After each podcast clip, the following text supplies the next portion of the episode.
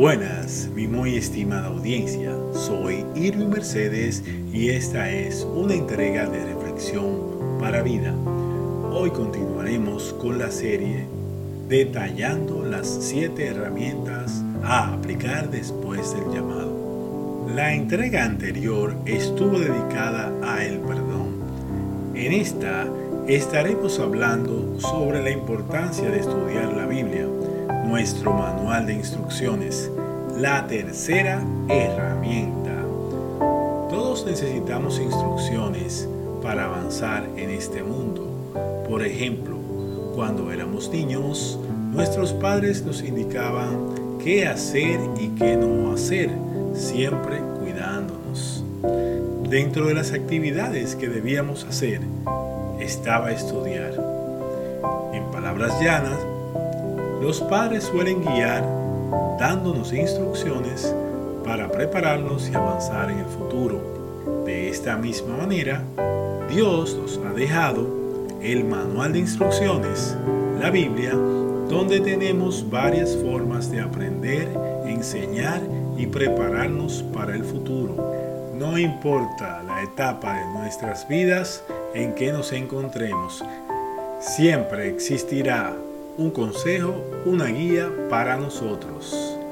Este manual lo podemos utilizar prudentemente, estudiando su contenido, analizando sus relatos y determinando qué acciones fueron incorrectas y cuáles correctas. El propósito del estudio de la historia es comparar mis actos y ver en qué punto debo mejorar, de acuerdo a lo que está escrito en la Biblia. El objetivo es que si hice algo o algún acto descrito en los relatos y son incorrectos, pido perdón e intento no volver a hacerlo. Escuchemos qué dice el apóstol Pablo en 2 de Timoteo capítulo 3 versículos del 16 al 17. Toda la escritura es inspirada por Dios y útil para enseñar, para reprender, para corregir y para instruir en la justicia, a fin de que el siervo de Dios esté enteramente capacitado para toda buena obra. Fin del versículo. Dios mismo deja las instrucciones para capacitarnos en la buena obra. Por lo tanto, nos toca a nosotros seguir los consejos que nos ha dejado en el manual de instrucciones, la Biblia. Escuchemos dos ejemplos. Primero, si tomo dinero prestado, la instrucción es clara, debo devolverlo. Escuchemos qué dice Romanos 13, capítulo 7 de la nueva versión internacional. Paguen a cada uno lo que le corresponde. Si deben impuestos, paguen los impuestos. Si deben contribuciones, paguen las contribuciones. Al que deban respeto, muéstrenle respeto. Al que deban honor, ríndanle honor. Fin del versículo. Aunque este último versículo está dirigido al respeto de las autoridades, aplica. Si debo, mi responsabilidad es pagar. El segundo ejemplo es la instrucción de amar a tu prójimo como a ti mismo. Escuchemos qué nos dice Gálatas capítulo 5 versículo 14 de la nueva versión internacional. En efecto, toda la ley se resume en un solo mandamiento. Ama a tu prójimo como a ti mismo. Fin del versículo. Si todos en este mundo cumpliéramos con esta instrucción, no existiera la violencia, nadie hurtara, todos respetáramos.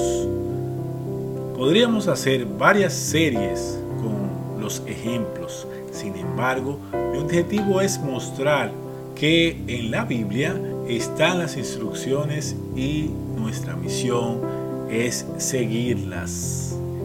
Es por esto que leer nuestro manual de instrucciones, la Biblia, es vital para nosotros. Si no nos alimentamos a diario de la palabra, no podremos seguir las instrucciones correctas para alcanzar la vida que Dios quiere. Además, en ella se describe la vida de Jesucristo, que es a quien debemos imitar y es nuestro Salvador. Somos lo que vemos y escuchamos y nuestro ejemplo es seguido por otros. Oremos. Padre amado, reconozco que soy un pecador y enviaste a tu Hijo Jesucristo a morir en muerte de cruz para limpiar y perdonar mis pecados. Reconozco que Jesucristo es la única vía para llegar a ti. Inscribe mi nombre en el libro de la vida. Te doy gracias por dejar el manual de instrucciones, la Biblia. Ayúdame a entenderlo. Hazme la persona que tú quieres que yo sea en el nombre de tu Hijo Jesucristo. Si tienes duda, favor escribir a reflexionparavida.com y les contestaré. Recuerden suscribirse y activar la campanita en las diferentes plataformas de podcast o en YouTube para recibir las notificaciones de las nuevas entregas. Podrán encontrar este podcast en YouTube como las 7 herramientas la Biblia. Dios les bendiga por siempre.